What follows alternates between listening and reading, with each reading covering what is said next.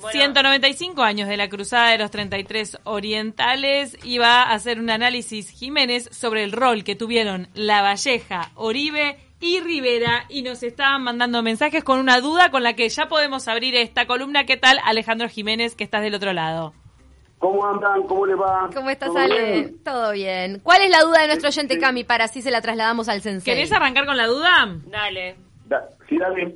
¿Existe la masonería de mujeres o es un invento uruguayo y la franco-masonería qué es? La, la francmasonería. Ah, Sí. perdón, Frank, sí, O puso sea, eso. No es, este, eh, la masonería uruguaya, digo, sé que existe, que hay una, una logia de mujeres, no sé a nivel internacional. No es un tema que este, yo pueda profundizar. Tenemos que hacer un programa especial, o sea, este, Sí, de sobre masonería. este tema, sobre masonería en el Uruguay, a nivel internacional y en el Uruguay, ya que ahora se puede hablar más, porque te acuerdas que una época era algo como misterioso, algo tabú. En cambio, ahora sí, es una, lo anotamos, entonces, Anotado. como para, para los temas que se pueden hablar. Es porque Eh, hubo derivaciones al arranque del programa, estuvimos hablando de los 33 orientales y la masonería, Sí. por eso fue Claro. que surge esta es, pregunta. Es claro que Oribe, que va a ser el segundo jefe, es un eh, connotado maestro grado 33 de la. ¡Opa! No es fácil acceder ahí, ¿eh? Sí, ahí está. Y había incluso integrado, este, junto a, a La Valleja, eh, una, una logia de caballeros orientales en Buenos Aires, eso fue entre 1822 y 23, que fue un poco la que el germen de la Cruzada de los 33, que es lo que vamos a hablar hoy. Pero más que hablar de la Cruzada, vamos a hablar de esos tres hombres, que son luego de Artigas, ¿no? Quienes vienen después, ¿quiénes son? Sí, La los Valleja, próceres, son como próceres de la patria, ¿no? es- son próceres, son quienes lograron la independencia. Exacto. Realmente de lo que es el Uruguay como lo- hoy lo vemos, ¿no? Y hubo- vemos algo así, lo estoy jugando un poco como hicieron, hay un libro de, de- de- de, eh, Caetano y Rila, que es la historia contemporánea del Uruguay, y ellos hablan también de vidas paralelas, vidas cruzadas. En este caso eh, hay un poco de todo, ¿no? En el caso de, de, estos tres hombres que, en el caso de la Valdeja y Rivera nace en el mismo año, 1784, Oribe en el 1792, o sea, que eran mucho más jóvenes que, que, Artigas, y por eso fueron lugartenientes Artigas. Hay una diferencia muy muy este, importante, y es, es que el único de carrera ah, que estudió para ser militar fue Oribe en Buenos Aires, en cambio, La Valleja y Rivera se formaron, como era en aquella época habitual, en el campo de batalla.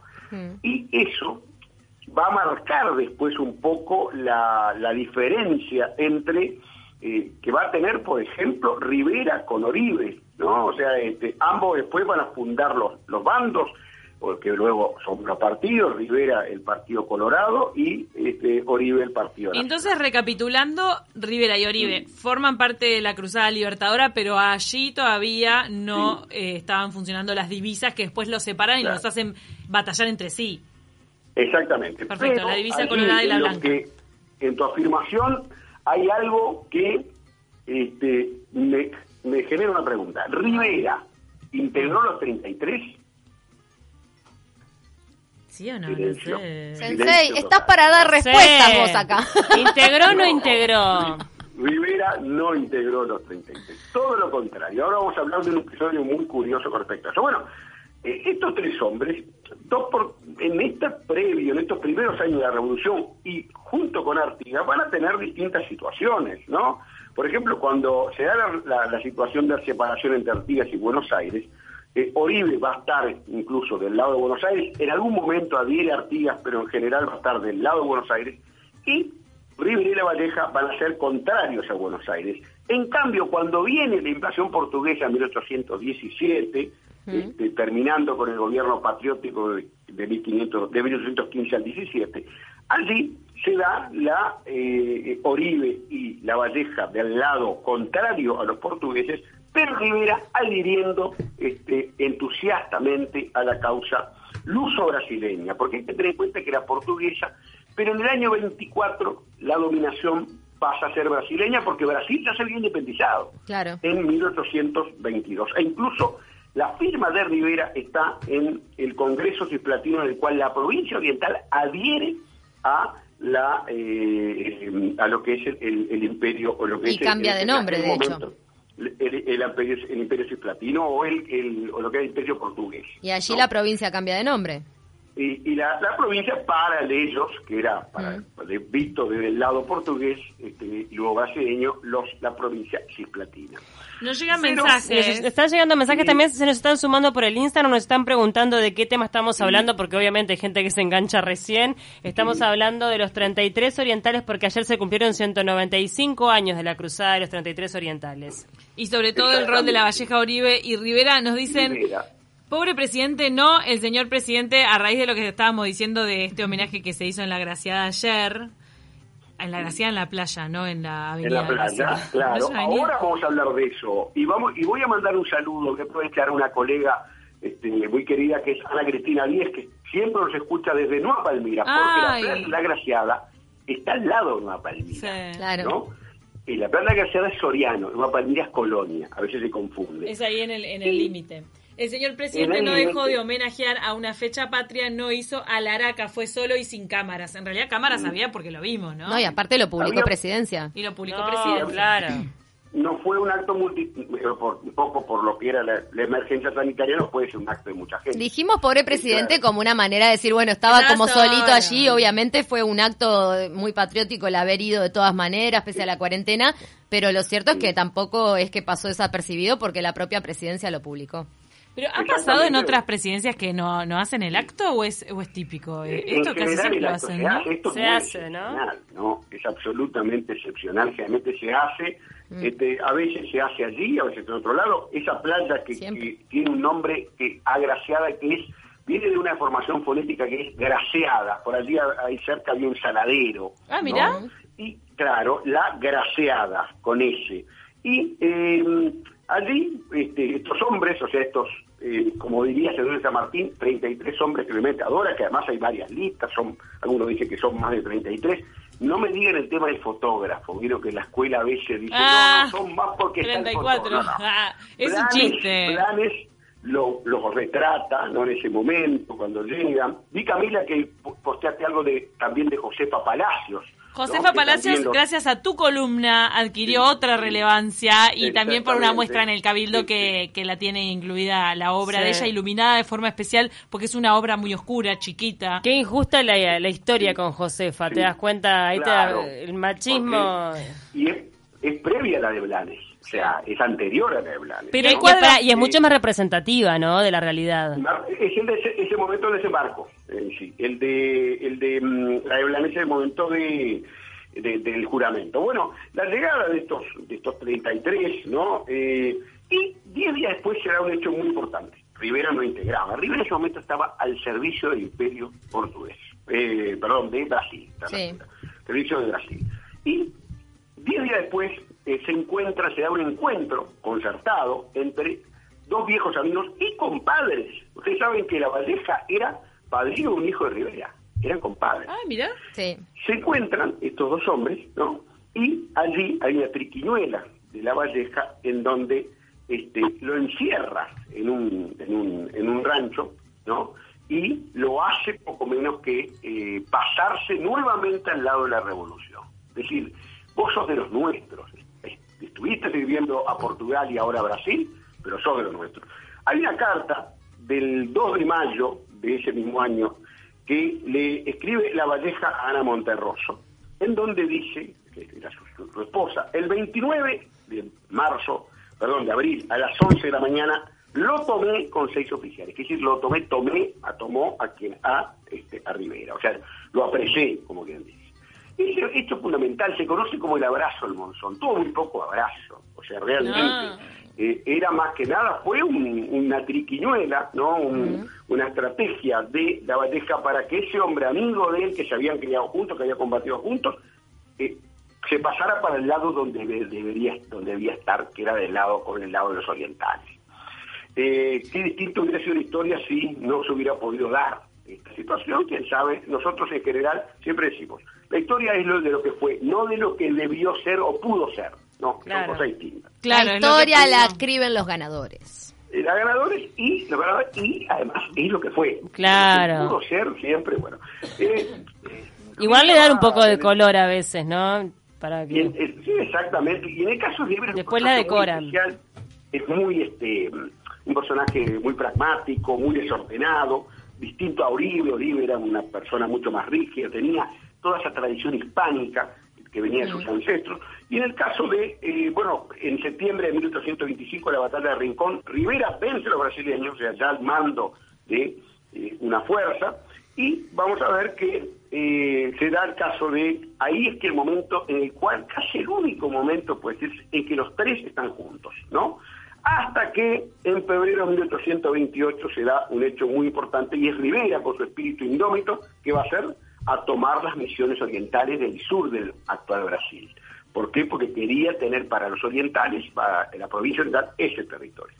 Bueno, y eso va a generar un- una anécdota muy, muy, muy, muy curiosa que se da en el momento en el cual eh, Rivera avanza por, usted se puede imaginar, por la, el sur del Brasil, por esas praderas, ¿no? Y se encuentra con las fuerzas brasileñas, ¿no? Ya al mismo tiempo, el gobernador provisorio de la provincia oriental era La Valleja, ¿no? Y La Valleja había mandado a Oribe a, a, digo, a impedir que siguiera avanzando este, Rivera en territorio brasileño. Porque ya estaba un poco concertado todo lo que iba a pasar. La cosa es que este, Rivera va a, eh, entrando en territorio brasileño y allí lo detiene una partida brasileña, ¿no? Este, se le da una, una encrucijada. En la retaguardia lo persigue, lo viene a buscar Oribe. Adelante están los brasileños. ¿Qué hace? Y ahí está un poco la violencia criolla. Este, eh, habla, negocia con el brasileño y le dice, esto, nosotros somos una avanzada de los que usted ve allá al fondo, a lejos. O sea, que eran los que venían, eh, Oribe, que venía precisamente a capturarlo a Rivera. O sea que si no me deja pasar, usted después va a tener una derrota en su poca servicio. Así que me deja pasar, y está todo bien. Bueno, y obviamente que se creyó lo que me relataba Rivera, de que era una avanzada del ejército que venía por allí. Oribe, al ver que Rivera negocia, dice, pa, se están juntando para atacarme, ¿y qué pasa? Lo deja pasar y Oribe se retira. ¿no? Muy hábilmente, la estrategia que- que siempre se dice, esas cosas que siempre están entre la leyenda, el mito y la historia. ¿no? En este caso, de este, Don Frutos, ¿no? muy hábil en ese momento en el cual se vio acorralado. Bueno, este, con respecto a, qué pasa con estos dos hombres de la independencia, estos tres hombres, ¿no? Y bueno, en sí algo dijimos, este, le- Rivera funda Partido Colorado, Oribe Partido Nacional, eh, Rivera es el primer presidente, le gana la elección a La Valleja precisamente, ¿no? Este, la Valleja después se va a levantar varias veces contra eh, eh, Rivera en el primer gobierno, eh, Oribe no apoyó su levantamiento, después Oribe va a ser el segundo presidente, ¿no? Eh, y después la guerra grande los va a distanciar, evidentemente, porque este, allí vamos a ver que en la guerra grande la Valleja se- eh, apoya a Uribe en el gobierno del Cerrito, en aquel país dividido, y Rivera en el gobierno de la defensa. Después va a haber algunos temas, de, por supuesto, de El gobierno- de Rivera. Sí, Ale, el gobierno del Cerrito es en el Cerrito de la Victoria. En el Cerrito de la Historia, claro, cuando Fue se un punto hacer la guerra estratégico. entre, entre 1839 y 1852. Y, por supuesto, después de la Guerra Grande, el conflicto doctores y caudillos une a estos tres que eran más cercanos a los caudillos, ¿no? Pero, vamos a ver que en 1853, eh, integrando un triunvirato de gobierno después de la caída de Giró, de Juan Juan Francisco Giró, Flores, con Flores, o sea, La Valleja, Rivera y Flores, eh, se mueren eh, con pocos meses de diferencia. La Valleja muere en octubre de 1853 y Rivera en enero de 1854. ¿no? Eh, lo de Oribe va un poco más, Oribe este, vive algún año más y muere en 1857. Este, poco antes había pactado con Flores, ¿no? Contra los doctores, ¿no? Contra la política de fusión. Él, eh, como caudillo, había promovido la política de pactos, ¿no? ¿Saben cómo se unen también Rivera y La Valleja también? A ver si saben. ¿Cómo? ¿Dónde Están enterrados. En el Panteón Nacional del Cementerio Central. No, no, están enterrados los dos en la catedral. Mirá. Están unidos eh, post-mortem. Por Morten unidos, el primero fue La Valleja, después Rivera. O sea, qué cosa increíble es eh, que esos dos están en una iglesia. ¿Y dónde está Oribe enterrado? En la iglesia San Agustín de la Unión, también un centro muy ligado al Partido Nacional. Y que si eran masones no deberían haber sido religiosos. Sí, sí, eh, sí, bueno, pero eh, ¿se acuerda que hablamos en algún momento de que... La tradición hacía que se enterraran en, las, en, las iglesias. Ahí está, y se va flexibilizando, evidentemente, en, en, algún caso ya en el siglo XIX, habíamos hablado, ¿se acuerda cuando hablamos de las epidemias y de la laicidad incluso de los católicos masones que había? Claro. Bueno, o sea que los, tenemos algunos- tres eh, segundos, eh, yo diría, caudillos, luego de Artigas, o sea, están enterrados en este país tan laico en catedrales. Tenemos En- algunos mensajes, Ale. Ale, mira, no- acá nos mandó por Instagram Javier Maidana, dice qué bueno que aprendemos con la columna del Sensei. No puso Bueno. Sensei, pero se lo agregó, no- nosotros se lo agregamos. Gracias Raúl que nos está mandando mensajes porque él, eh, su madre era vecina mía cuando yo vivía en la calle Requena. Yo ahora me mudé, Raúl, pero se acuerda de mí. Muchas gracias. Y ganamos un oyente ahí, viste, con el vecino. Qué bueno. Hay que mandarle un beso grande a la abuela de Ceci Presa también. Que nos Ahí está va, que le vamos a decir el nombre porque su nombre es Celia y cumple 69 Bueno, años en plena cuarentena. Le mandamos un beso enorme. Beso, Celia. Saludos a la abuela de la querida Ceci Presa, a quien por supuesto recuerdo en la producción de Taquito. Eh, eh, bueno, eh, ya para ir terminando, eh, es claro de que estos tres hombres van a tener, se van a cruzar, son vías cruzadas, ¿no? Eh, y los tres representan, evidentemente, eh, Rivera y Oribe al Partido Nacional. La Valleja siempre se dijo que había tenido, si bien está más vinculado al Partido Nacional, simpatías con en algún momento con el Partido Colorado, no está totalmente... Rivera al Partido Colorado y Oribe al Partido Nacional. Ahí está. Pero y Valdeja siempre se dijo más al Partido Nacional. y Pero hay, hay algún documento que habla también de en algún momento la adhesión al Partido al partido Colorado. Eh, bueno, en la próxima, el, el- el- el lunes que viene, vamos ¿De qué vamos a hablar, Ale, el lunes que viene?